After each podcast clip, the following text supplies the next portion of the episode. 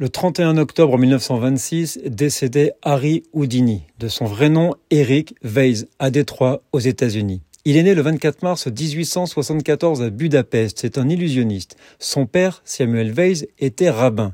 Il avait 4 ans lorsque sa famille s'est installée aux États-Unis. Il s'est tourné vers la magie à l'âge de 17 ans pour échapper au travail en usine.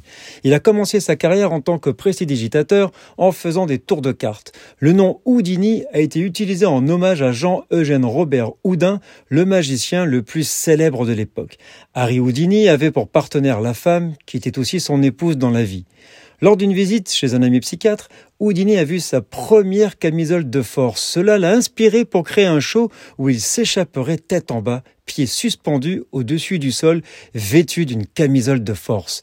Il a rapidement développé un intérêt pour l'art de l'évasion, ce qui l'a rendu célèbre, notamment ses performances de libération de menottes, de chaînes, de cages et de coffres forts, claustrophobes s'abstenir.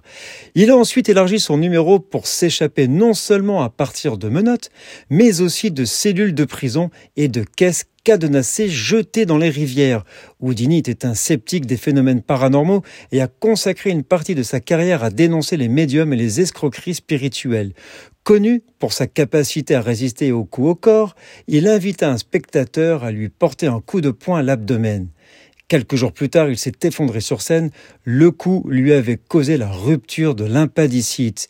Il est décédé le 31 octobre 1926 des suites d'une impendicite aiguë. Il avait 52 ans. Sa mort inattendue a marqué la fin de la vie d'un des plus grands illusionnistes de l'évasion de l'histoire. Nous sommes le 31 octobre.